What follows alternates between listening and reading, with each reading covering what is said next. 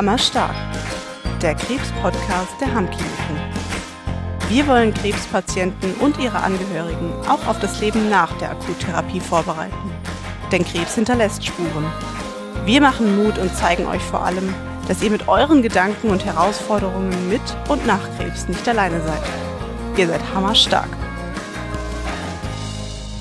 Hallo zusammen und willkommen zu einer neuen Folge Hammerstark. Ich bin Cindy und heute gibt es endlich den zweiten Teil unseres Fatigue-Podcasts. Und natürlich habe ich auch dafür wieder Kerstin bei mir. Kerstin ist Diplompsychologin, Psychoonkologin, Fachpsychologin für Rehabilitation und leitet die psychosoziale Abteilung in unserer Hammklinik Bellevue in Bad Sohn-Münster. Hallo Kerstin. Hallo Cindy. Oder sagt man da Hello again? Hello again. Ja, richtig. ja, der erste Teil ist super gut angekommen bei unseren Hörerinnen und Hörer und ich habe tatsächlich schon öfters mal gefragt, die, die Frage bekommen, äh, wann kommt der zweite Teil? Jetzt ist es endlich soweit. Es war, die erste Folge war im November veröffentlicht worden. Das war Folge glaube, 11. Ja. Ne? Mhm. Genau. Und ja, jetzt im April naja, fünf Monate bei guten Serien auf Netflix ist auch immer noch ein bisschen was dazwischen. Ja, wir müssen immer, äh, haben wir, wir hatten einen Cliffhanger und dann genau. muss man ja auch die Zeit überbrücken, äh, bis dann alle wieder völlig äh, äh, heiß sind und drauf warten. Genau. Es war ja auch tatsächlich so, dass wir uns während und nach der Folge unterhalten haben und im Gespräch gemerkt haben, Mist, da müsste eigentlich noch mehr kommen, ne? Wir sind noch gar nicht fertig mit dem mhm, Thema. Genau. Und dann haben wir diesen, äh, wie du es eben richtig gesagt hast, Cliffhanger eingebaut und haben gesagt, okay, es gibt noch eine Folge zwei. Das haben wir uns am Anfang von der Folge noch gar nicht überlegt, nee, ne? Nee, eigentlich wollten wir es umfassend machen und äh, umfassend geht ja nie, ne? Ja. Äh, aber ich denke, es ist schon gut, nochmal noch mal andere Aspekte zu beleuchten. Und äh, wenn da jemand was mit anfangen kann, dann freue ich mich. Ja, ich mich auch. Und ich freue mich auch riesig, dass du dir wieder die Zeit genommen hast. Ist auch relativ spontan jetzt gewesen, dass wir diese Aufnahme starten. Also von daher Props an Kerstin. Und mein Team. Das, und dein Team. Das äh, trägt das mit, ne? das muss ich genau. sagen. Hm. Das stimmt. Bevor es losgeht, ähm, du kennst es, First Things First, die drei kleinen Fragen. Auch heute, auch wenn du ein Wiederholungstäter bist. Okay. Du kennst das Spiel ja schon? Ja. Frank hat schon gemeint, den, mit dem hatte ich heute Morgen einen Termin, der Chefarzt, der ja auch ja. Nicht, äh, äh, da war, der sagte schon, ha, da musst du wieder die drei Fragen beantworten. Schön, dass Bist du schon neugierig? Wenn du bereit bist, ja. Frage eins: Was bringt dich denn so richtig auf die Palme? Das ist, ähm, das ist unterschiedlich. Also mhm. ich merke, äh, äh, dass ich ein Mensch bin, der, wenn er nicht im Gleichgewicht ist, äh, auf die Palme gerät, äh, also der da schneller hochklettert, als er das mitkriegt, sozusagen. Ähm, und es ist gar nicht so, dass ich sage, das ist es jetzt aber, was mich auf die Palme bringt, sondern es ist eher der Fuß, auf dem man mich erwischt. Mhm. Also ich kann bei völlig furchtbaren Sachen total äh, entspannt sein, wenn ich, wenn ich im Balance bin wenn ich aus der Balance geraten bin, dann kann es sein, dass ich bei Kleinigkeiten schon ähm, ja mich mich tierisch aufrege und dann vielleicht sogar noch reinsteigere. Wenn ich es merke, habe ich schon gewonnen. Dann rudere ich wieder zurück. Kann ich sehr gut nachempfinden. Glaube ich, ticken wir relativ ähnlich. okay. Die kleinen emotionsbasierten Menschen. ja, genau. Okay, Frage zwei. Wie sieht denn für dich das perfekte Sonntagsfrühstück aus? Ach, ich bin, was Frühstück betrifft, meistens äh, äh, immer mit dem gleichen unterwegs. Sonntags manch, meistens auch, einfach weil ich so gerne mag. Ähm, ich mache mir immer ähm, einen Haferbrei oder Neudeutsch Porridge. Das ist ja auch cool. ähm, und jetzt gerade so in den in, im letzten halben Jahr, da war es ja auch kalt, habe ich habe ich mir den auch dann warm gemacht und dann mit mit Früchten drin und Nüssen. So, das liebe ich einfach. Und das esse ich auch oft sonntags. Dann ergänze ich das oft noch mal mehr mit mit frischem Obst oder so. Ähm, ich mag Brötchen auch, aber ich komme nie dazu, mhm. weil ich dann doch immer irgendwie auf dem Porridge scharf bin. Ja, doch so sonntags so ein leckeres Frühstück mit Brötchen und frischen Eiern oder so. Das ist ähm, mag ich schon auch ganz gerne. Aber unter der Woche eher auch wie du Porridge. Genau. Und Frage drei, diesmal vergessen wir es nicht, wie beim Ja, letzten ah, Mal. stimmt, stimmt, stimmt, stimmt. Ja, ja, genau. Was ist denn deine Lieblingsjahreszeit? Ich bin ein Sonnenkind schon. Also ich würde eher nach dem Ausschlussprinzip vorgehen. Ähm, ich mag das Licht und äh, äh, ich würde gerne sagen, oh, ich mag jede Jahreszeit, aber ich merke schon, der Winter ist mir oft lang, vor allen Dingen, wenn halt kein blauer Himmel da ist. Also grau und, und pampig mag ich nicht und so sind die Winter hier meistens. Das stimmt. Ähm, und die anderen drei Jahreszeiten, die kann ich alle genießen und mich da auch richtig dran freuen. Äh, Ich bin ja, ne, ich wohne ja so im letzten, letzten Winkel und bin sehr gerne in der Natur und ich, ich liebe den Frühling. Ich mag's, wenn es richtig heiß ist und ich find's toll, wenn es bunt wird. Also kann ich, da kann ich dann nicht sagen. Da, Ja. da kann ich nichts bevorzugen. Mir geht's immer so, wenn der Winter anfängt Mhm. und es dann draußen kalt und matschig ist, dann finde ich, dann genieße ich das auch Ja, mal drin zu sein, gemütlich, ne? Aber jetzt gerade, wir haben jetzt März, wo wir das aufnehmen. Draußen regnet es gerade, es ist Mhm. Ja. super trist und grau und man sehnt sich nach dem Frühling. Also ich glaube, je länger der Winter ist, desto erschöpfender wird das Ganze. Mhm. Also Ja. so geht's mir auf jeden Fall. Ja, wieder einmal mit Bravour gemeistert, Kerstin, oder? Ist, ist immer durch, ne? Kann man Das ja auch war's. nichts richtig Ja. oder falsch machen. nee, das stimmt. Dann würde ich sagen, lass uns jetzt loslegen und wieder in die spannende Welt der Fatigue eintauchen. Fatigue, das hast du ja bereits erklärt, ähm, ist eine Erscheinung chronischer Erschöpfung, die auch durch Schlaf und auch durch Ruhepausen eben nicht verschwindet.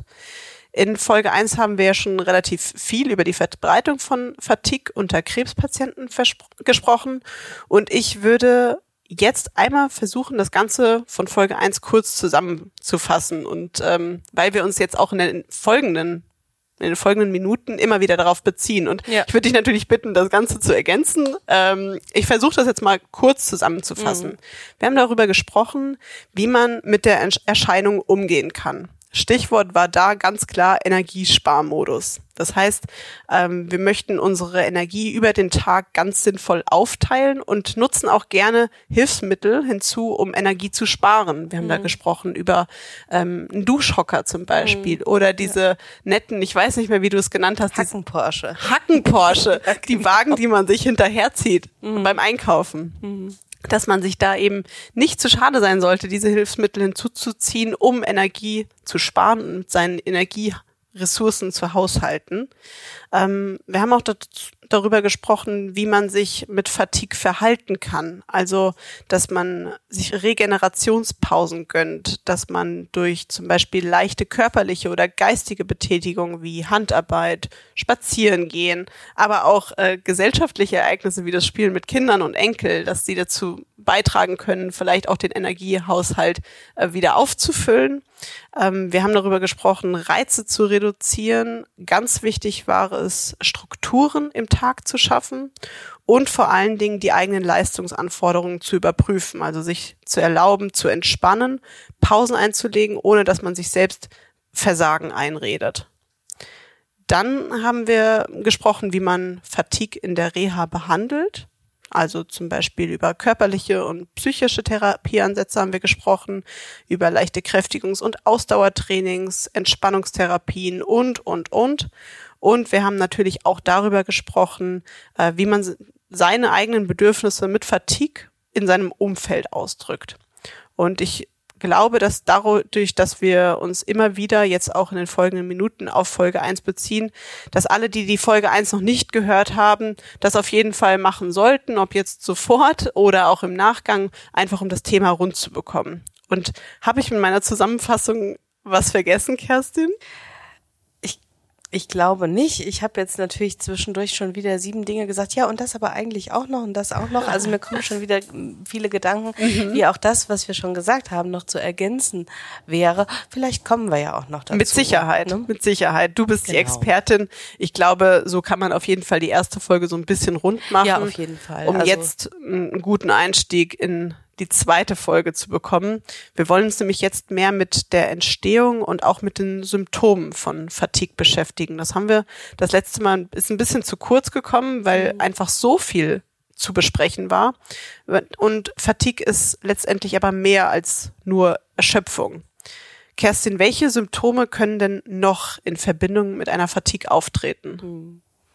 Also die ähm, die, diese Müdigkeit, auch wenn man ausgeruht ist, ne, diese Erschöpfung, das, und dass, dass das Ausruhen ähm, die Batterie nicht auflädt, das ist ja das sogenannte Leitsymptom. Mhm.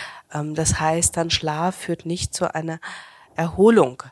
Und dann gibt es noch ein zweites Symptom, das auch als Leitsymptom gilt, also das auch erfüllt sein sollte. Das ist äh, ein Gefühl von Schwäche oder Gliederschwere. Der Hesse sagt, ich bin wie mit Blei ausgegossen. also äh, äh, zu merken, ah, ich muss jetzt noch das machen und dann will man eigentlich vielleicht von, von seinem Charakter her aufspringen. Ähm, und es hält einem magisch am Stuhl fest, weil der Körper das nicht umsetzen kann. Ähm, also so eine, so eine Schwere oder äh, äh, Schwäche die, äh, die vorhanden ist. Also das ist auch noch eins der Leitsymptome. Und dann gibt es eben auch noch viele andere Symptome, ohne jetzt sozusagen auf Vollständigkeit zu plädieren, würde ich mal die nennen, die in einem, also Fatigue ist auch äh, über Fragebögen Selbstauskunftsfragebögen mhm. messbar. Also man kann so einen Fragebogen ausfüllen und äh, äh dann auch auswerten nicht, dass, es, dass ich jetzt sagen könnte, an der und der Stelle wird das angeboten, aber es gibt diese Fragebögen und ähm, den, den, den ich gerne so als äh, heranziehe, das ist der MFI 20. Also ähm, alle Psychologen sagen, aha, alle anderen denken, hä? also äh, äh, ein multidimensionaler Fatigue-Fragebogen, MFI mhm. heißt das daneben. Und äh, das beginnt dann eben mit Müdigkeit, Energiemangel und dann heißt es unangemessen gesteigertem Ruhebedürfnis. Was ist denn angemessen? Ja. Also das ist ja auch immer eine subjektive Sache mhm. und da geht es einfach darum, viel mehr, als man es von sich kennt. Viel mehr als vorher. Mhm. Und äh, dann auch zu merken, ich bin überhaupt nicht mehr so belastbar. Unsere Patienten hier merken das im körperlichen Sinne. Wenn die hier ankommen und stellen fest, aha, ich muss in den Speisesaal, ich muss in den ersten Stock, dann sind viele ja so Treppenlaufer, ne, die sagen, okay, ich brauche keinen Aufzug, erster Stock, kein Problem. Und dann äh, äh springen die sozusagen die ersten Treppen hoch und auf dem Absatz zu merken, ich kann gar nicht mhm. weiter. Ne? Das ist so ein typisches äh, Ding bei, bei äh, Fatigue zu merken, okay, ich bin körperlich nicht belastbar und ich habe ja ein inneres Tempo, ne? Dass klar, ich, äh, klar. dass ich halt fahre, der eine eher schneller, der andere eher äh, bedächtiger. Und das geht dann nicht, weil der Körper es nicht hergibt. Das ist auch was, was vielen noch einleuchtet, was viele nicht so gut verstehen an sich ist, dass die seelische Belastbarkeit mhm. auch nicht mehr so, also man ist nicht mehr so robust. Ich sage immer, man hat nicht mehr so viel Puffer. Ne? Wenn Dinge auf einen zukommen, boah, wird schnell alles äh, zu viel und man ist auch äh, in so einer ähm, Abwehrhaltung, oh, lass mich in Ruhe oder so. Da kommen wir dann gleich noch dazu, was da, da, da auch noch dazu gehört. Es ist so, dass ähm, diese seelische Belastbarkeit hier in der Reha, ich finde, das ist immer ein gutes Beispiel, weil das merkt unsere Rezeption sehr schnell oder unsere Ärzte. Ähm, die Patienten kommen hier an und freuen sich vielleicht auf ihr Zimmer und kommen in ihr Zimmer und stellen fest, ich nehme jetzt die Winterversion. Es gibt eine Winter- und eine Sommerversion dieser Geschichte. Die Winterversion lautet Waldblick ich gucke auf den Wald, ich will aber aufs Tal gucken. Was muten die mir mit diesem Zimmer zu? Mhm. Ich habe doch Krebs. Ne? Also ich, ich mhm. mache es immer so ein bisschen mhm. satirisch, ja. aber das ist dieses Gefühl von, ich kann das in mir gerade nicht ausgleichen, dass das Zimmer äh, die nicht die Ausrichtung hat, die ich brauche. Mhm. Ähm, und das wird dann auch an der Rezeption kundgetan und die Menschen verstehen sich selbst nicht innen drin, weil sie merken, okay, wenn ich im Urlaub bin, dann denke ich mir halt, naja, Pech gehabt, ne? Äh, in einer entspannten Situation. Aber äh, nach so einer Krebserkrankung und mit dieser Erschöpfung kann man so eine Unbequemlichkeit nicht gut ausgleichen. Die Sommerversion wäre Talblick, weil äh, da wird so heiß drin. Ah, die Sonne. Ja, okay. Genau. Nur mal so. Ah, also okay. und das ist äh, das ist dann einfach auch nachvollziehbar und hat damit zu tun, dass wir solche Dinge nicht mehr ausgleichen Mhm. können. Andere, ja gut, na, das das vielleicht als Beispiel. Ein gutes dafür. Beispiel, ja. Ja, also die die die seelische Belastbarkeit ist nicht so da. Ich kann das, was mir begegnet äh, und nicht zu dem passt, was ich brauche, nicht gut ausgleichen. Ähm, dann gibt es äh, die verminderte Fähigkeit zur Konzentration und zur Aufmerksamkeit, ähm, nicht so gut folgen können. Wenn Sachen erklärt werden, das kennt man beim Arzt, wenn man aufgeregt ist, aber auch sonst, also im, im alltäglichen Miteinander, dann äh, den Partner, die Partnerin oft bitten müssen, Dinge zu wiederholen. Was hast du gesagt? Ah, ich habe es gar nicht richtig mitgekriegt oder so. Also das äh, Gehirn ist total beschäftigt, könnte man sagen. Kommen wir gleich nochmal zu und sind diese Dinge schwerer. Und dann kann dazu kommen auch so eine gewisse Lustlosigkeit. Also zu merken, ähm, mich zieht überhaupt nichts mehr. Also es gibt Leute, die sagen, ach, ich habe eigentlich immer mich für Politik interessiert, ich habe immer die Nachrichten geguckt jeden Tag. Seitdem ich krank bin, will ich das alles gar nicht mehr wissen. Ne? Also oder andere Interessen, dass die, dass die eben äh, nicht verfolgt werden. Ähm, dafür ist vielleicht dann auch einfach keine Energie da. Lustlosigkeit auch im sexuellen Sinn. Also äh, da muss ja viel zusammenkommen, wenn wir Menschen an Wohlbefinden, ne, sag ich mal, wenn wir Menschen dann auch sexuell aktiv werden und wenn das nicht gegeben ist, dass dann auch da nicht das, das äh, gewohnte, ne, die gewohnte Lust so aufkommt bei bestimmten Sachen. Das wundert die Leute auch. Da bemerken sie auch eine Veränderung. Ja. Die Schlafschwierigkeiten sind auch ähm, so, so sozusagen sehr prominent. Also es gibt Menschen, die haben das Gefühl, ach, ich bin so erschöpft, ich könnte ständig schlafen. Ne? Und ne, werden nicht erholter davon. Viel, viel häufiger ist es, dass äh, die Menschen auch Schlafschwierigkeiten haben. Ah, okay. Also Einschlafschwierigkeiten können vorhanden sein, aber auch Durchschlafschwierigkeiten. Also dieses, nachdem der Körper sich die erste Mütze Schlaf aus lauter Erschöpfung schnell genommen hat, dass dann, ähm, dass, der- dass der Mensch dann aufwacht und wirklich hellwach ist. Das hängt auch mit, mit äh, Alarmiertheit zusammen, da kommen wir später noch drauf. Okay. Und für alles, was ich tue, muss ich mir so einen Schubs geben, ne? Also so einen Antriebsmangel.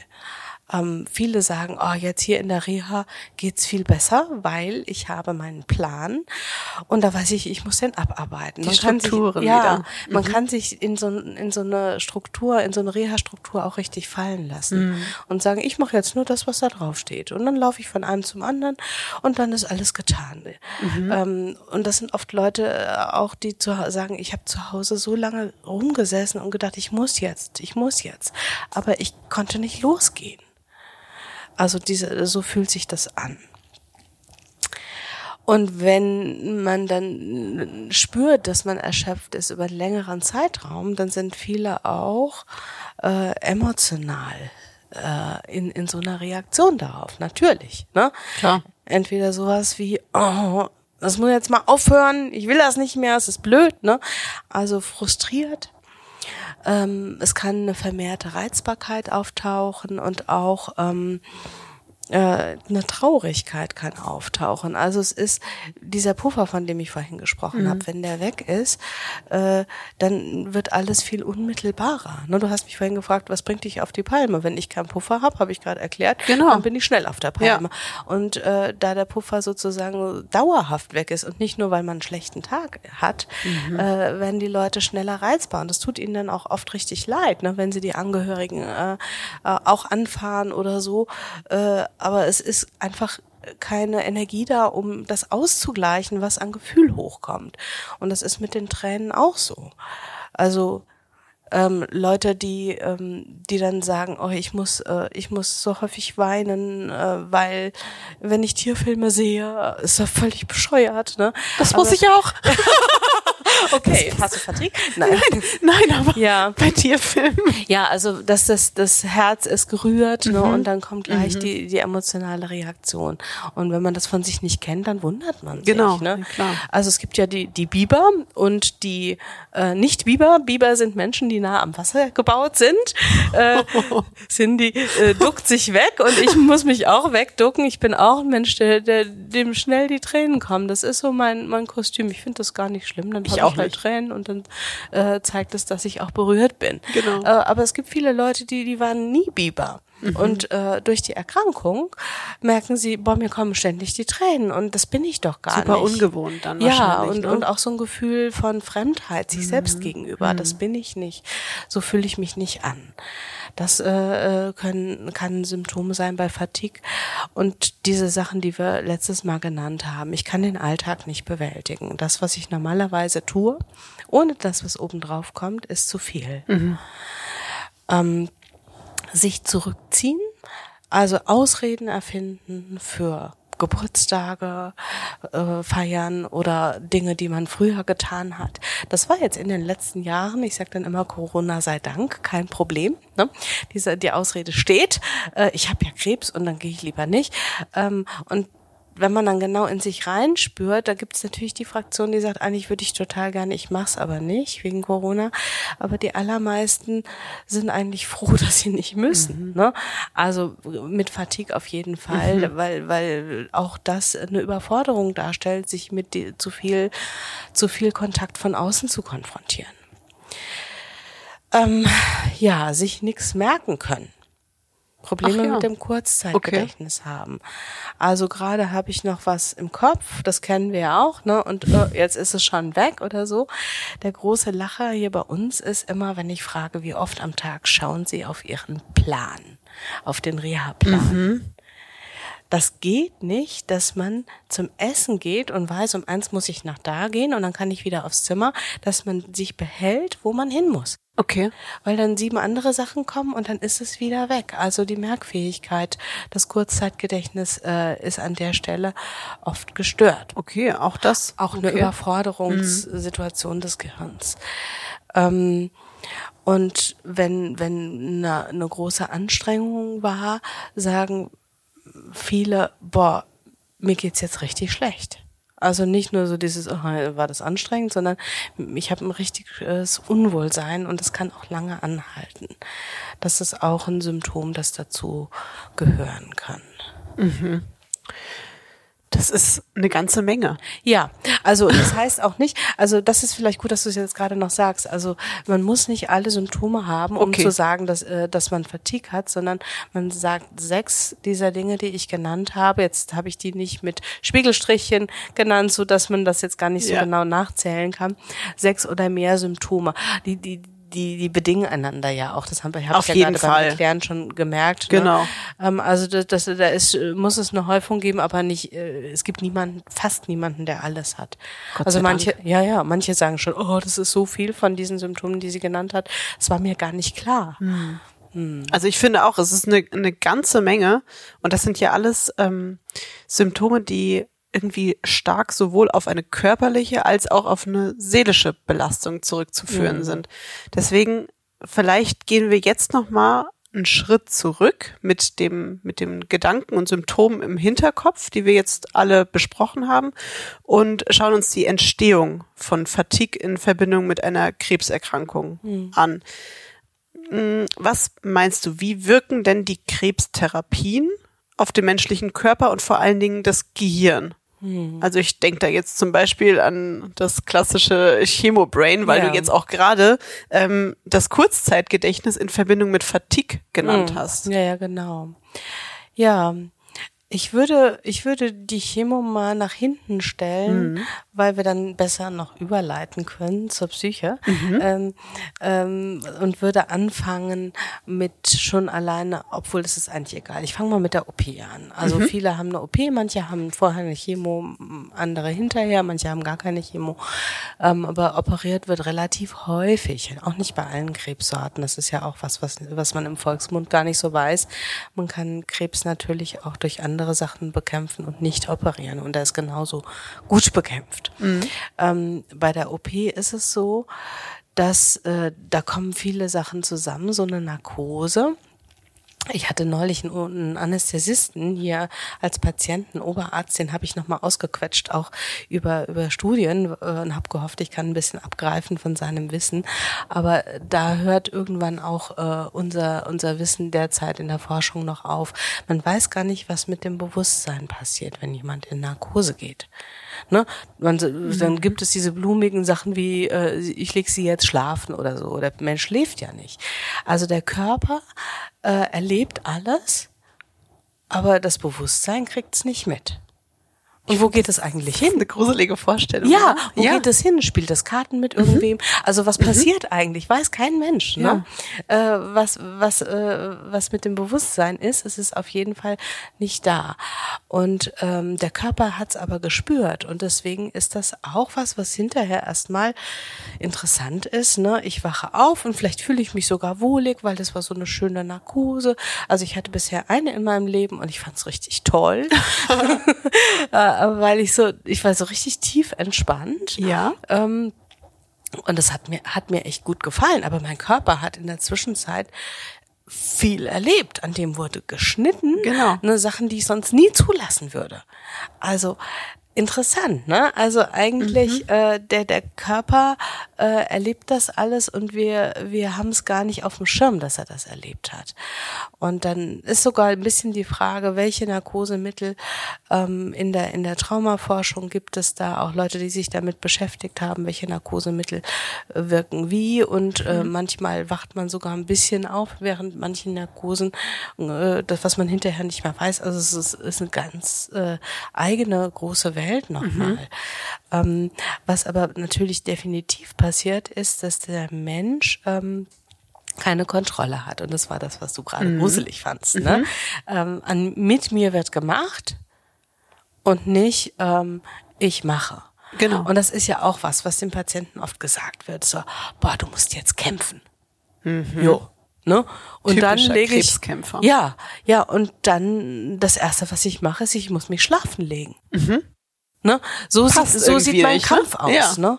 Und das ist nicht so einfach äh, für, die, für die Menschen auch loszulassen. Also sich in diese Narkose zu begeben. Es gibt Menschen, die, die können das ganz vertrauensvoll. Ähm, ich höre dann auch immer wieder, oh, ich habe den Operateur kennengelernt, dem habe ich es echt zugetraut. Ach, und dann war ich weg, was ein Glück, muss ich das nicht miterleben, ne? Mhm. Ähm, und der macht dann schon. Aber viele haben so ein unbehagliches Gefühl von, äh, jetzt muss ich das wieder aus der Hand geben. Ich habe ja schon aus der Hand gegeben, dass ich nicht entscheiden konnte, ob ich gesund bleibe oder nicht. Mhm. Ne?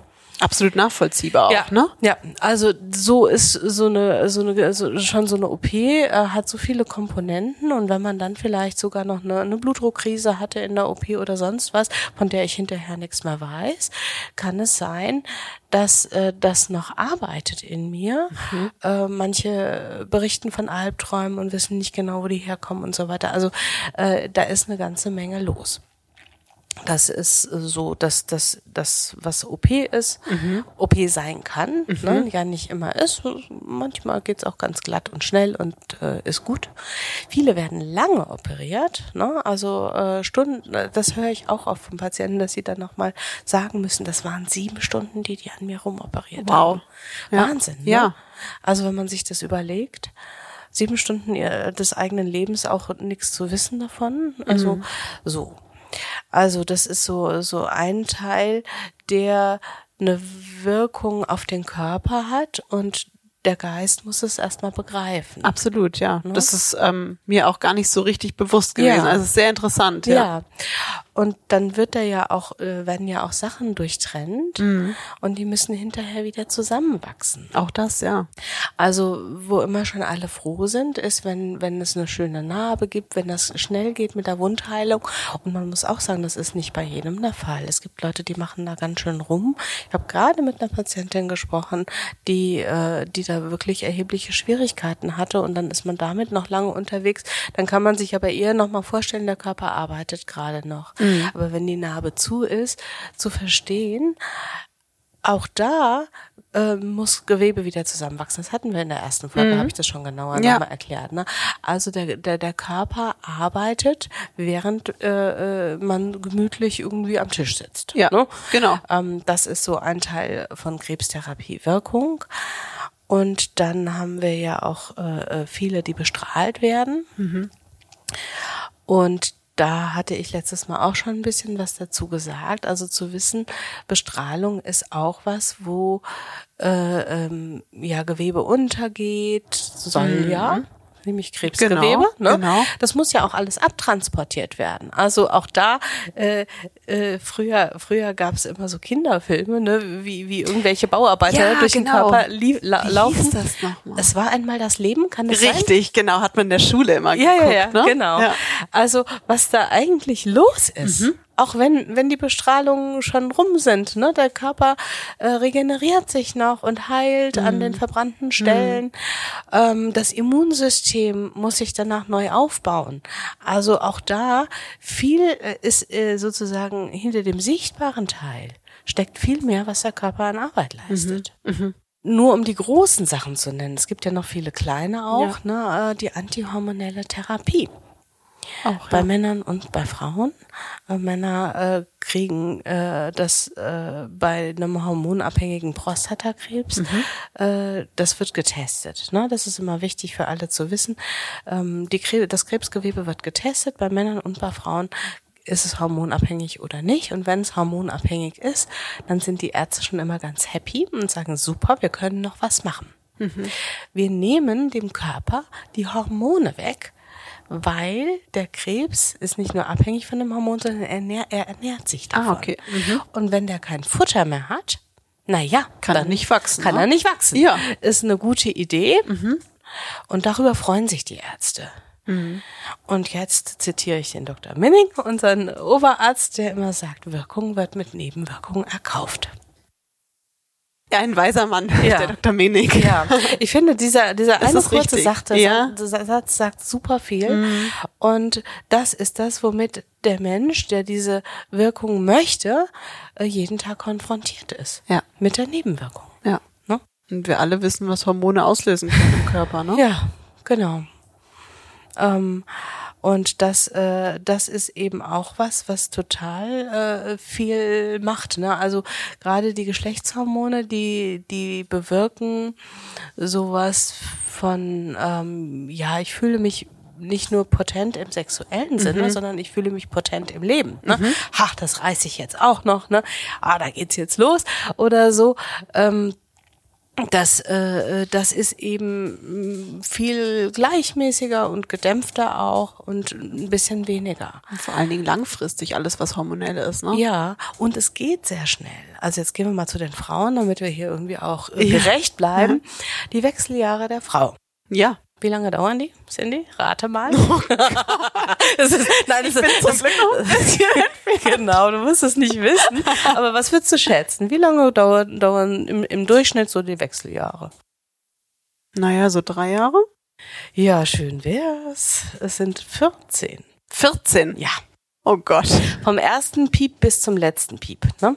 Also davon kriegt man drei intensive Jahre wahrscheinlich mit oder so. Ne? Also wenigstens war ich da nicht ganz Nein, falsch. das mit den dreien habe ich jetzt nur aufgegriffen, weil Ja. du es gesagt hast. Das weiß ich nicht. Es Okay. Mhm. sind ein paar intensive Jahre. Ähm, die Veränderungen kommen schleichend und sie schleichen auch wieder aus. Und es ist, sind im Mittel 14 Jahre. Es Mhm. Wow. gibt, äh, ich kenne eine Frau, die mit über 70 immer noch mit Hitzewallungen rumrennt und sich ärgert. Die gehört zu denen, die es halt lange hat. Ja. Ne? Äh, das ist wirklich doof. Auf jeden Fall äh, dauert das eine lange Zeit. Wenn man die Hormone alle auf einmal wegnimmt, wupp, Ja. hat man sozusagen quasi nicht 14 Jahre, sondern 14 Tage äh, und dann ist das Vollbild da. Absolut. Und der, der, der Mensch hat überhaupt keine Zeit, sich darauf einzustellen und damit umzugehen. Ja. Und das ist schon ähm, auch knackig, eine Ja, knackige das- Herausforderung. das stimmt, ja. Und auch das bedeutet, dass die Vitalität eben sinkt, ne? Und ähm, auch die Leistungsfähigkeit. Und wir, wir wissen, dass die Leistungsfähigkeit du hast noch ein bisschen, aber nicht mehr viel. Ne? Also mit Mitte 30 wird's langsam weniger, ganz langsam. Und darauf können wir uns gut einstellen. Ähm, wenn man die Hormone wegnimmt, ist es aber nicht so ein, so ein stetiger, langsamer Prozess, sondern es ist wie eine Stufe nach unten. Die Aussage der Patienten ist, ich fühle mich um Jahre gealtert. Okay. Ne? Ich fühle mich wie 80, höre ich oft. Von Frauen, die Mitte 50 sind. Ähm, da ist auch noch, ne, noch nicht das letzte Wort gesprochen, weil in der Reha, in der Anschlussheil, also in der Anschlussbehandlung ist man ja oft auch noch nicht da, wo man dann rauskommt. Also es kann ja einfach auch sein, dass dann noch was wieder besser wird. Dennoch ähm, ist das erstmal eine Stufe, mit der ich klarkommen muss als Mensch. Also eine ganze Menge Therapie, die auch ähm, über die Gabe hinaus, also jetzt, ich denke an die Strahlen und so, die Chemo hinaus wirkt. Und wenn wir jetzt bei der, bei der Chemo sind, ist es eben so, dass ähm, Chemotherapie zerstört ähm, Zellen, während sie sich teilen. Und zwar die sich schnell te- teilenden Zellen. Ähm, also wir haben viele Zellen im Körper, die sich schnell teilen und die werden gekillt. Ähm, da ja gerade nicht jetzt in jedem Moment sich jede Zelle teilt, ähm, gibt man Chemotherapie häufiger, damit man am Ende alle Krebszellen, die zu den sich schnell teilenden Zellen gehören, erwischt. Super gute Sache. Muss man einfach auch mal sagen, Klar. Ne? weil sie sichert das Überleben äh, oder macht es wahrscheinlicher. Um, und das ist auf jeden Fall eine, eine gute Sache. Nur die anderen Zellen sind ja auch mit dran. Und äh, das ist was, äh, na klar, das weiß man dann. Hm, hm, hm. Bei manchen sind es eben die Haarzellen, äh, dass, dass die Haare ausfallen. Bei manchen sind es die Schleimhäute. Leute verlieren ihre Nägel. Also noch und nöcher. Du hast ja auch schon Menschen in deinem Podcast gehabt, die davon auch viel berichtet haben, ne, was das eigentlich alles macht. Und der Körper muss auch das ja ausgleichen, das was gemacht ist. Und es braucht auch wieder Energie. Ne? Ähm, so dass man also über die Chemo hinaus eben auch damit beschäftigt ist. Ähm, der Körper ist damit beschäftigt, das auszugleichen. Also jetzt kommen wir zu dem Chemobrain, was du genannt hast. Ne? Äh, das wäre ja so, ein, so, eine, so eine gute äh, also Vorstellung zu sagen, Nervenzellen gehören zu den sich schnell teilenden Zellen, die gehen unter, das wissen wir auch, deswegen Neuropathien. Und jetzt Gehirnzellen gehen auch unter. Deswegen kann der Mensch sich nicht mehr merken, nichts mehr merken, sich nicht mehr konzentrieren und so weiter, was wir vorhin genannt haben. Und jetzt ist die Studienlage aber spannenderweise eine andere. Okay. Ja, ähm, ich kenne die Frau sogar, die das äh, erforscht hat in München. Ähm, ganz nette Psychoonkologin, die wirklich viel, äh, viele Studien gemacht hat, auch groß angelegte Studien und geschaut hat, ähm, ob Frauen nach äh, Chemotherapie in Hirnleistungstests, und da geht's um Konzentration, Merkfähigkeit, Reaktionsgeschwindigkeit, also alle Sachen, die unser Kopf so leisten kann, ob die schlechter abschneiden als Menschen gleichen Alters und gleichen Geschlechts. Und weißt du, was sie gefunden hat? Der dann keinen Unterschied? Keinen Unterschied. Wahnsinn. Ja. Habe ich nicht mit gerechnet. Nee. Und der Mensch, der aber vor dir sitzt und sagt, ich kann mir nichts mehr merken. Was ist denn mit dem? Hat er sich getäuscht? Also gibt es dieses richtige Chemo-Brain gar nicht? Also, nach dem Forschungsstand nicht. Ähm, und was man jetzt gucken muss, ist, äh, das, jetzt gehen wir in die, in die Forschungstheorie hinein. Das ist ja eine Studie über viele Patienten hinweg und man nennt das eine Querschnittsstudie. Also man hat nicht geguckt, vorher, nachher und im Vergleich, wie ist es in zehn Jahren? Das wäre Längsschnitt. Ja. Sondern man schaut einmal quer durch. Äh, durch die, die man gerade da Genau. hat. Und da findet man keine Unterschiede zur Allgemeinbevölkerung. Aber ob diese Personen nicht vorher ähm, ähm, eine bessere Leistungsfähigkeit Mhm. hatten als die Allgemeinbevölkerung, ähm, das weiß man ja gar nicht. Das stimmt, ja. Ne? Mhm, also das stimmt. und es ist ja auch das Mittel. Es gibt auch welche, die schneiden schlecht ab, so wie es ja auch in der Allgemeinbevölkerung welche gibt, die schlecht abschneiden. Genau. Vielleicht haben die aber vorher gute Ergebnisse gehabt. Also man kann, das kann man eben bei einer Querschnittstudie nicht sagen. Mhm. Ähm, Dennoch ist das der Forschungsstand und äh, ich, ich, ich sag meinen Patienten immer so ein bisschen äh, auch äh, als kleiner Lacher, naja, also zu wissen, okay, es ist schlechter geworden, aber für die Allgemeinbevölkerung reicht's immer noch. ne? Das äh, ist ja vielleicht auch tröstlich. Das, ja, das stimmt. Also ja, Also könnte man eher sagen, dass, ähm, weil du ja jetzt vorhin auch die, das Kurzzeitgedächtnis als Symptom der Fatigue genannt hast, dass die Einschränkungen in der Leistungsfähigkeit vom Gehirn eher als Nachfolge von den verschiedenen Krebsbehandlungen, also diese Nacharbeit vom Körper als, als Folge sein könnte. Das kann man ja letzten Endes auch nicht sagen. Ne? Also äh, ich weiß ja gar nicht, äh, warum ist mein Gehirn nicht so leistungsfähig? Sind da viele viele Nerven untergegangen oder ähm, habe ich oder, äh, oder habe ich vielleicht einfach äh, durch den Stress das Problem. Das ist in der Hirnforschung nämlich bestens belegt, dass Stress ähm, das Großhirn dämpft. Also macht uns der Stress vergesslich und nicht die Chemosubstanz. Ja, weil das kennt man auch von sich selbst, von stressigen Phasen. Stimmt. Ne? Ja. Prüfungsphasen an der, ne, an der Uni kennst du auch noch. Mhm. Äh, da hast du vielleicht irgendwann gedacht, oh, ich habe meinen Hamster nicht gefüttert oder du wusstest es nicht Genau, mehr. man kann sich Ne? nicht auf alles konzentrieren. Ne? Genau. Man hat dann so einen Fokus und äh, der Rest ne, geht so ein irgendwie unter. Tunnelblick und, Ja. und das ist eben ja bei Krebspatienten auch so. Die haben ihren Tunnelblick, die richten sich aufs Überleben und äh, das Gehirn äh, ist, könnte man jetzt äh, interpretieren, ähm, das ist ja auch noch mit dem Überleben und mit der mit der Verarbeitung der Erkrankung befasst, mit dem was was ich erlebt habe. Also äh, der ganze Mensch ist damit befasst und der kann sich nicht merken, wann hat die Schwiegermutter Geburtstag oder ähm, was wollte ich jetzt eigentlich gerade noch mal äh, aus dem Keller holen? Ne? Äh, vorher ging das vielleicht und jetzt geht's nicht mehr. Und es gab Menschen, bei denen war es schon immer so, dass die unten im Keller nicht mehr wussten, okay, jetzt muss ich wieder rauf oder so. Also ähm, das sind unauffällige Sachen, das fällt dem Menschen selber auf. Und man könnte sagen, der, der Kopf ist einfach auch noch sehr, sehr gestresst und sehr ausgelastet. Von der Situation Krebs, von der Bewältigung, weil es ist ja irgendwo auch eine lebensbedrohliche Situation. Ja, ja, genau. Also das, äh, das ist eben ja nochmal diese, diese, diese andere Phase. Also da muss man auch die Stressarten nochmal unterscheiden, weil die sich auch hirnphysiologisch anders auswirken. Also so, so, weiß ich nicht, mir fällt jetzt ein, der Beziehungsstress oder so, wenn man sich streitet mit, mit dem mit dem eigenen Kind oder mit den Eltern oder mit dem Partner, äh, dann kann es auch sein, dass der Kopf nicht mehr gut denken kann. Ne? Also das ist eine bestimmte Art von Stress.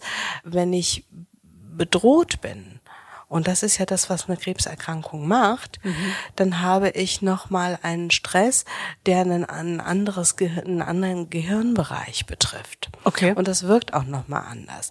Also ich sag mal, der normale Stress, äh, der auch durch die Behandlungen entstehen kann, der ist wie so eine Ei Eisenkugel. Der, der, der kann sich anfühlen wie eine Eisenkugel, die ich beim Denken hinterher schleife. So.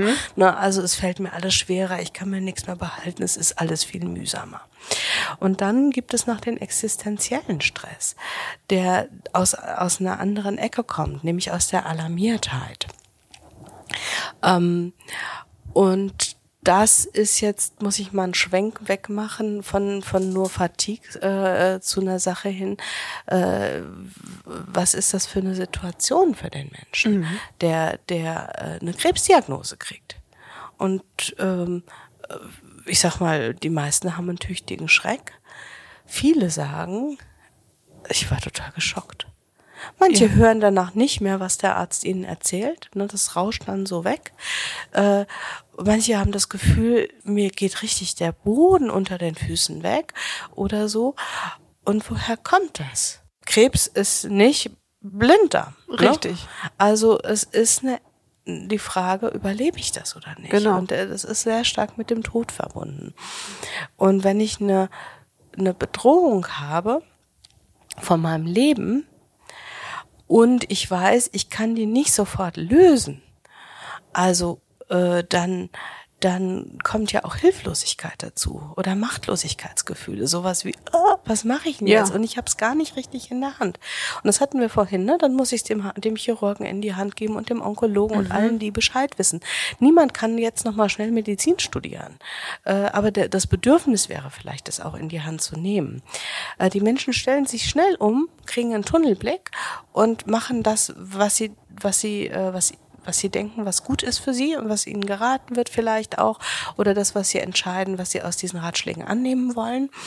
Ähm, aber vorher ist die Bedrohung, die Lebensbedrohung und das ist äh, existenzieller Stress und dafür hat unser Gehirn einen Trick entwickelt, äh, der total wichtig ist und der aus früherer Zeit kommt. Also unser Gehirn ist ja sozusagen, hat sich sehr, sehr schnell entwickelt, was das Großhirn betrifft, aber wir haben ja stammesgeschichtlich sehr alte Gehirnanteile und äh, mit denen sind wir nicht anders unterwegs als die Tiere. Ne? Was macht ein Tier, wenn es bedroht ist? Ja, es flüchtet und es kämpft. Ne? Genau, Kampf oder Flucht kennt man. es gibt noch die Erstarrung. Genau. Das ist noch mal was, äh, Ja. noch mal so, so was Drittes und es gibt sogar noch was Viertes. Das heißt Tend and Befriend. Aber äh, Okay. auch das würde jetzt, glaube ich, zu weit führen.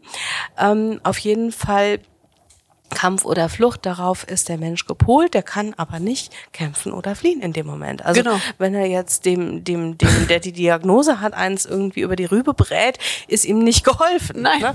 Und wenn Nein. er sich ins Flugzeug setzt und weg will von der Situation, nimmt Auch er nicht. sich und seinen Körper mit und den Krebs hat er dabei. Also das funktioniert nicht. Mhm. Und das ist eine, eine, eine Situation, äh, dass ich sag mal, dieses stammesgeschichtliche alte Hirnanteil, man kann das das Dino-Hirn ne- nennen, ne, das Dinosaurier-Gehirn übernimmt in dem Moment, weil es das Überleben sichern will. Und das hat Vorfahrt. Super klug eingerichtet vom Körper. Ne?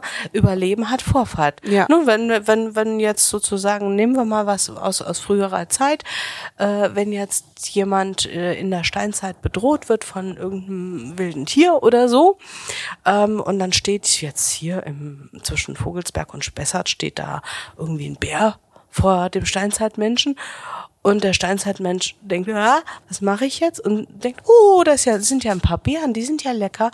Und da ist eine hübsche Blume, die könnte ich auch noch nehmen. Dann ist es das Letzte, was er tut. Ja, Ne? das stimmt. Und da, deswegen hat das Gehirn Vorfahrt Mhm. äh, äh, eingeräumt, dem was was dem Überleben dient. Mhm. Und äh, dann kommt sofort Flucht oder Kampfimpuls.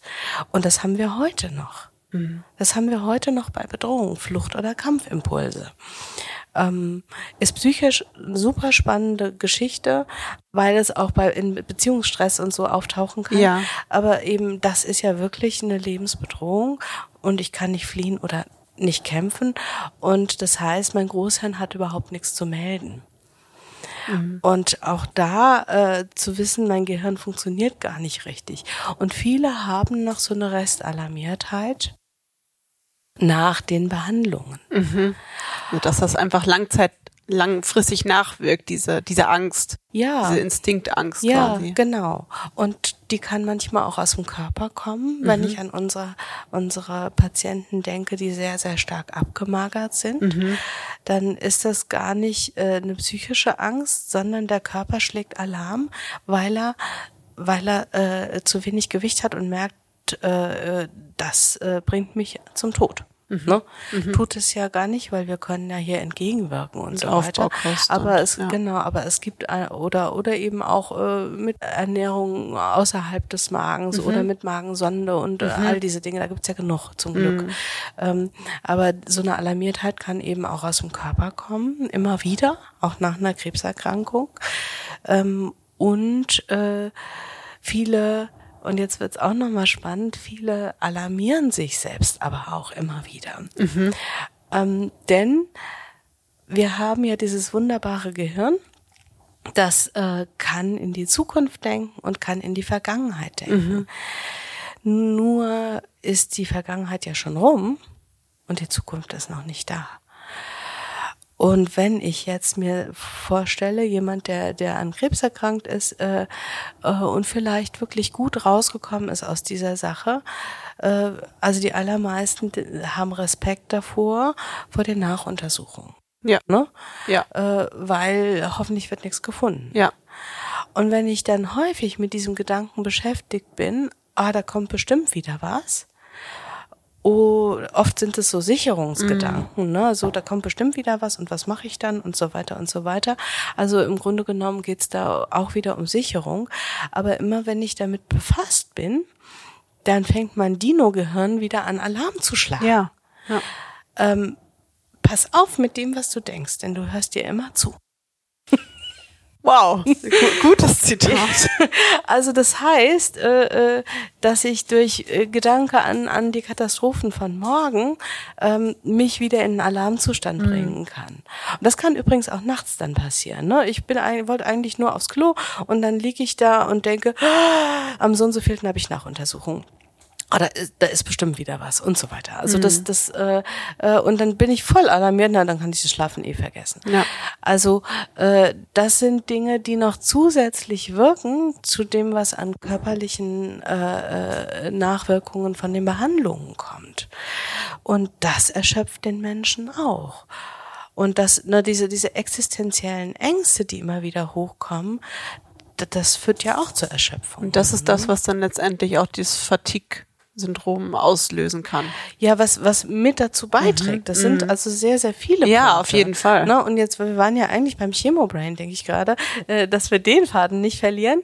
Also das Gehirn, das durch den Stress gedämpft ist und manchmal richtig wie abgeschaltet ist, weil das Innere wieder mit existenzieller Bedrohung zu tun hat. Also quasi wie so ein Trau Trauma.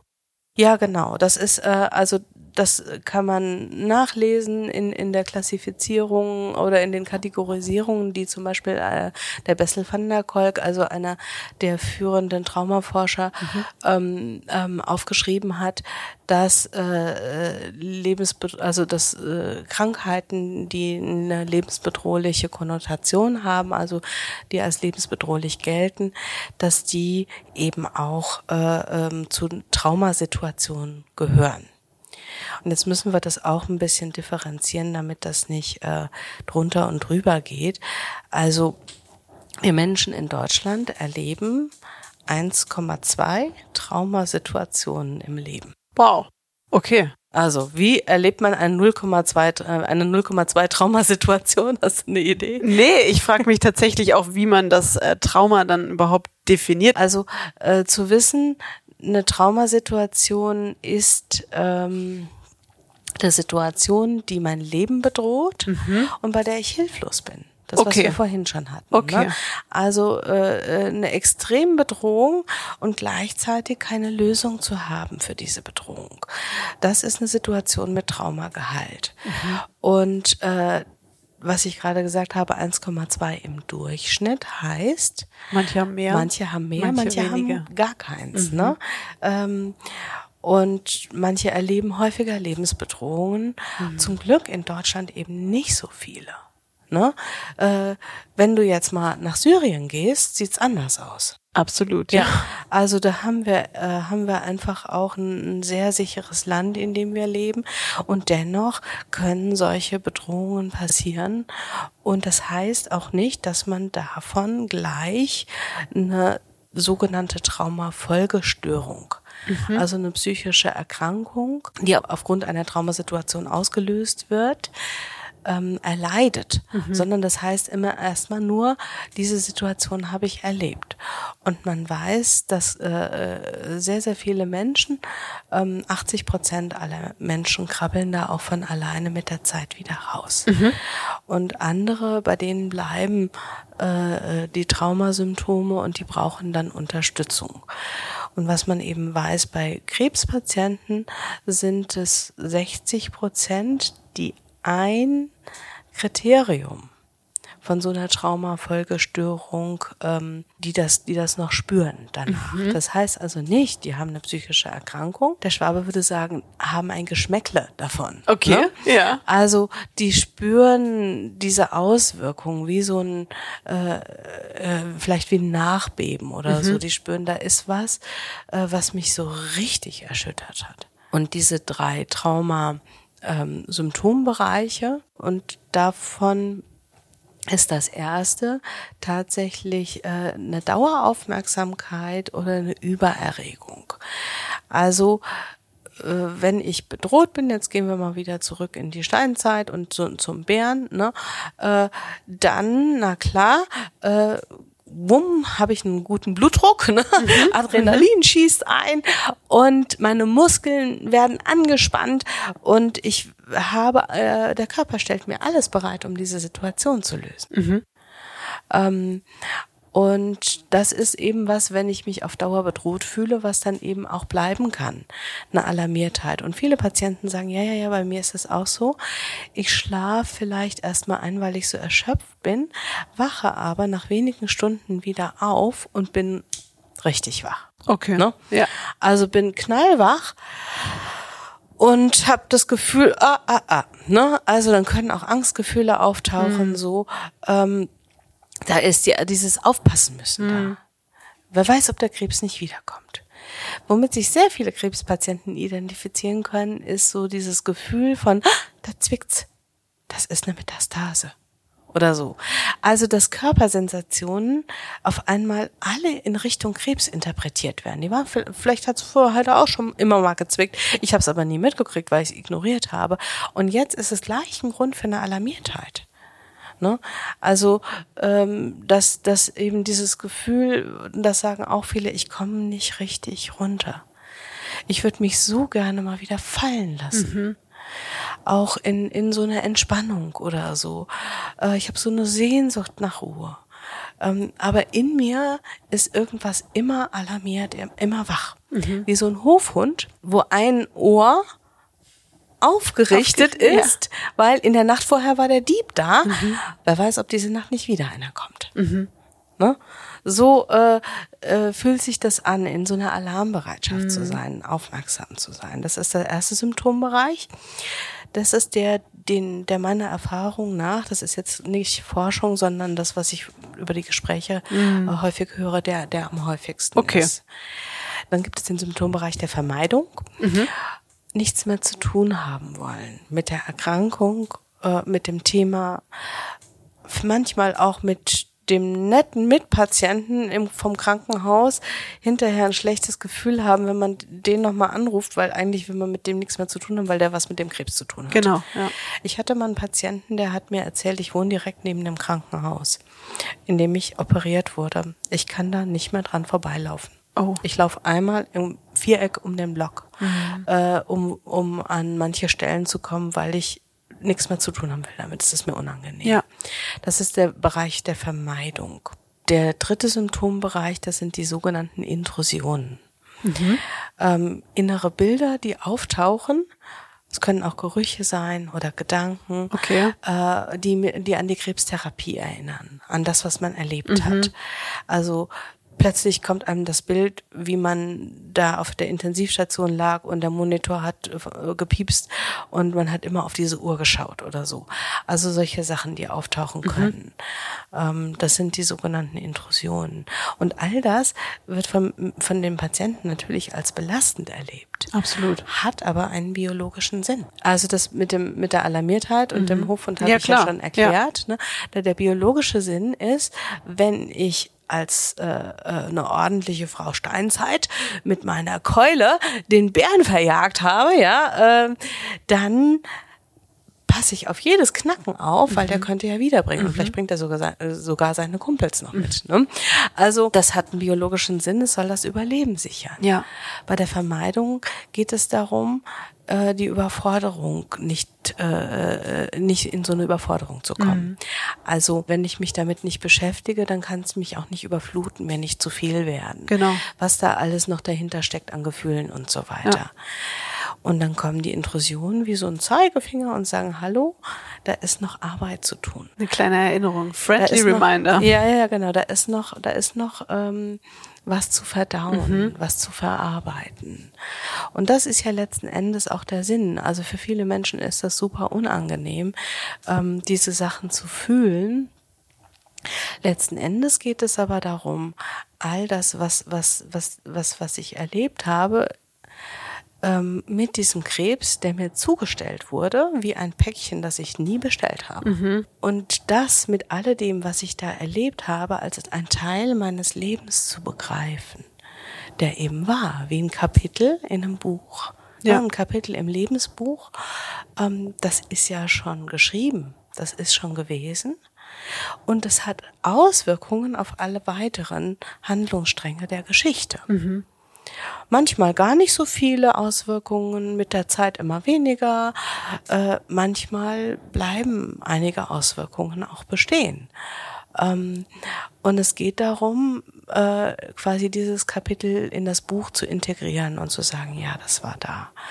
Und nicht äh, es rauszureißen, wegzutun und dann sich zu wundern, warum die Geschichte so komisch wird. Mhm. Ne? Also das ist der Sinn.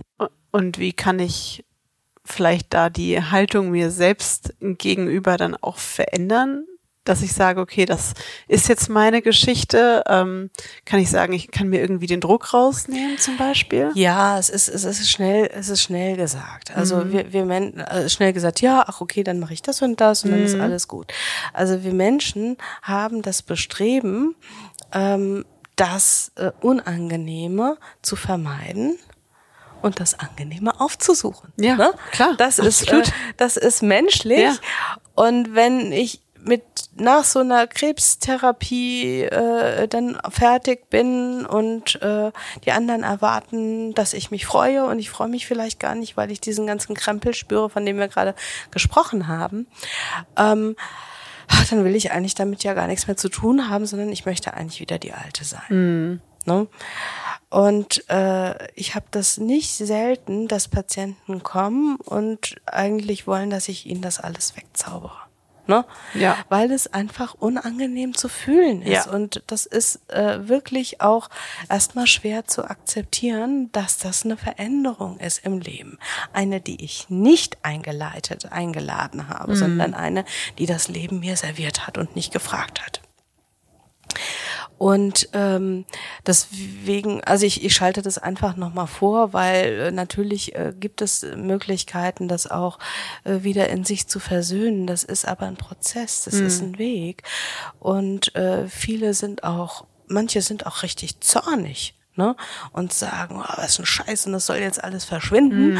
äh, weil ich will das nicht. Mhm. Ne? Ich will jetzt wieder, jetzt habe ich das schon alles mitgemacht, jetzt will ich wieder mein Leben. Und das geht nicht. Ja. Ne? Und das ist wirklich äh, die, diese, diese, diese, diese Akzeptanz des Ganzen ähm, und das Loslassen von, von dem Wollen. Okay. Ne? Klingt auf jeden Fall schwierig. Ja. Klingt wie eine Herausforderung. Ja, ne? ist es, absolut. Ja. Äh, und was uns, was uns aber hilft, oder was nicht aber, sondern was uns hilft, ist, das tut ja alles auch weh.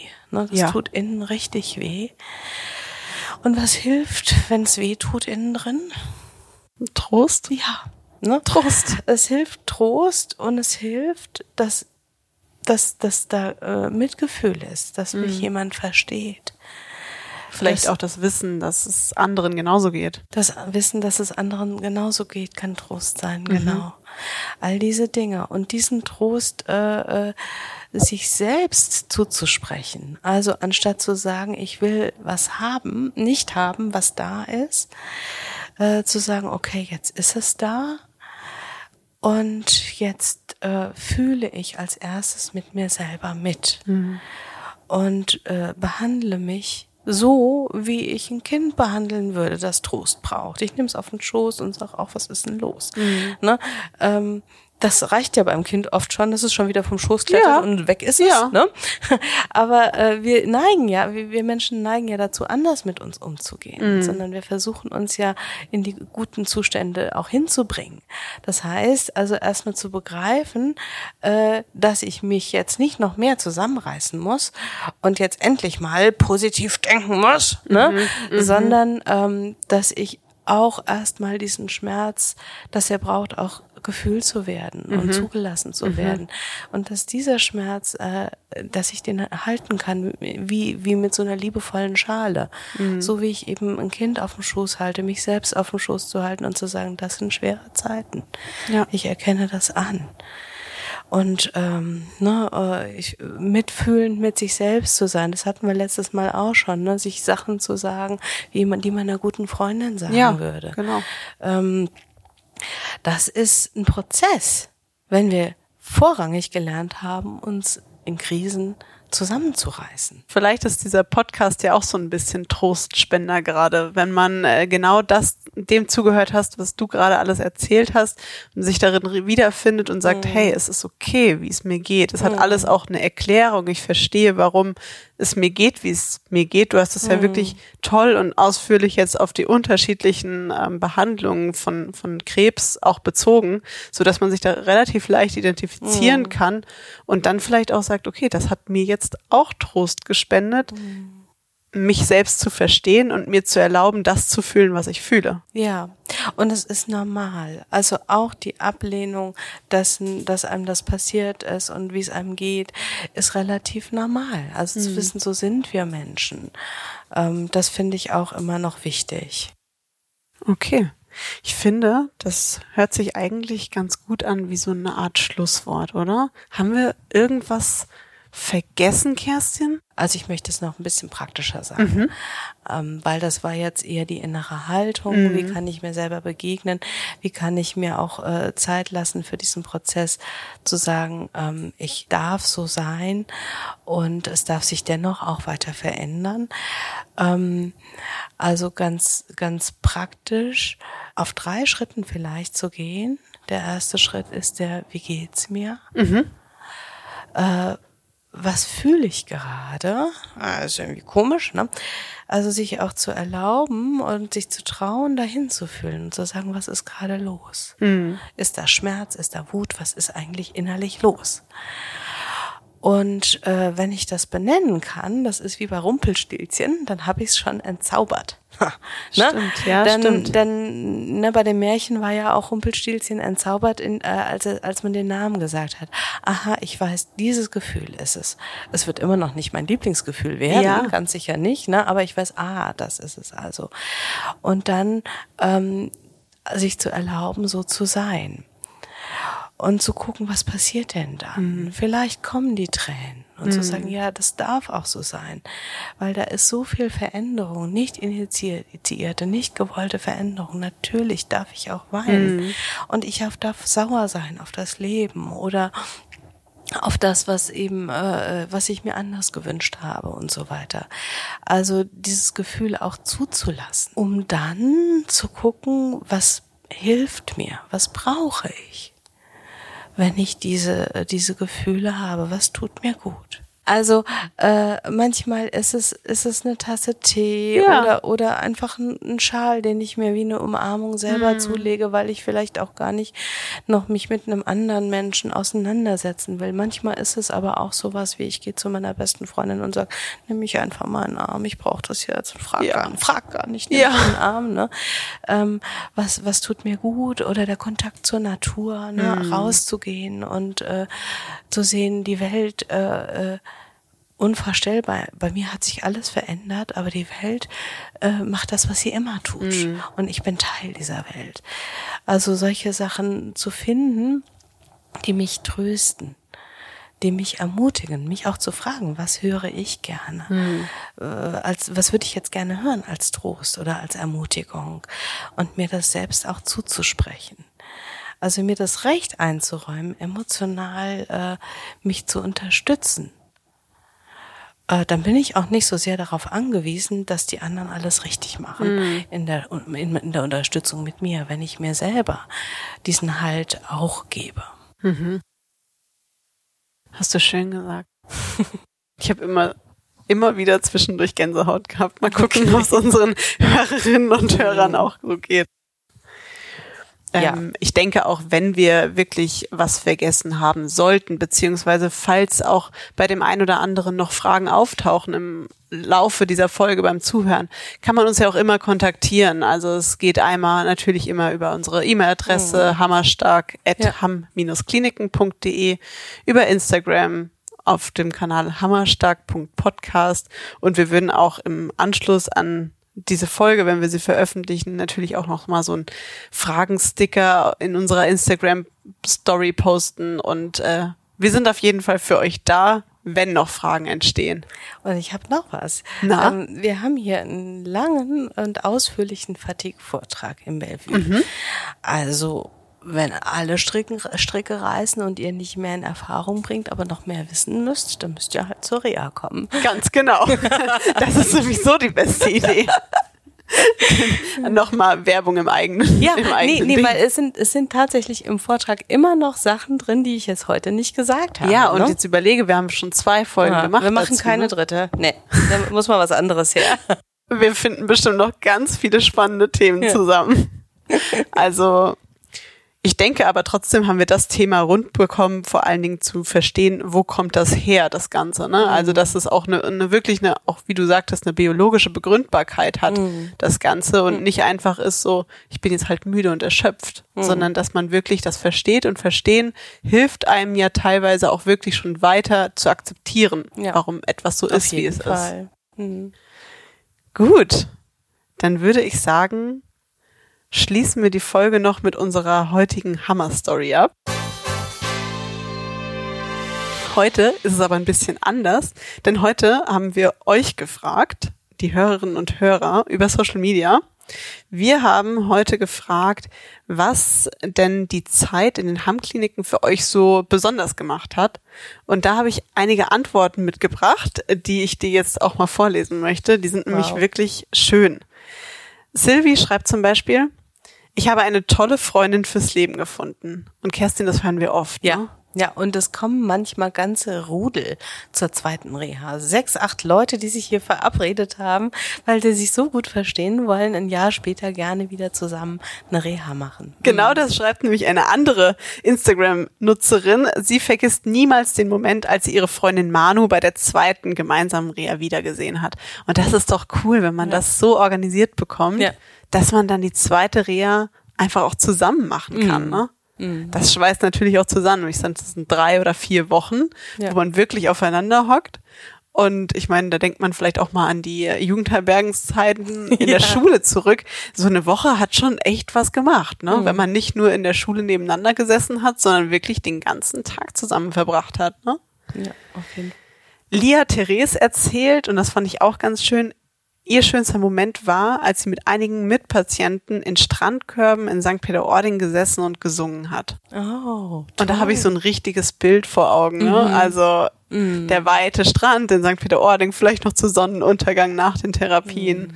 Und das sind, glaube ich, Momente, die man auch so schnell nicht vergisst, die man immer wieder, von denen man zehrt auch. Es ist so ein Sinnbild für die Gemeinschaft, die entstehen ja. kann hier in der Reha. Ne? Also dieses gemeinsame Tun miteinander. Ja. Hm.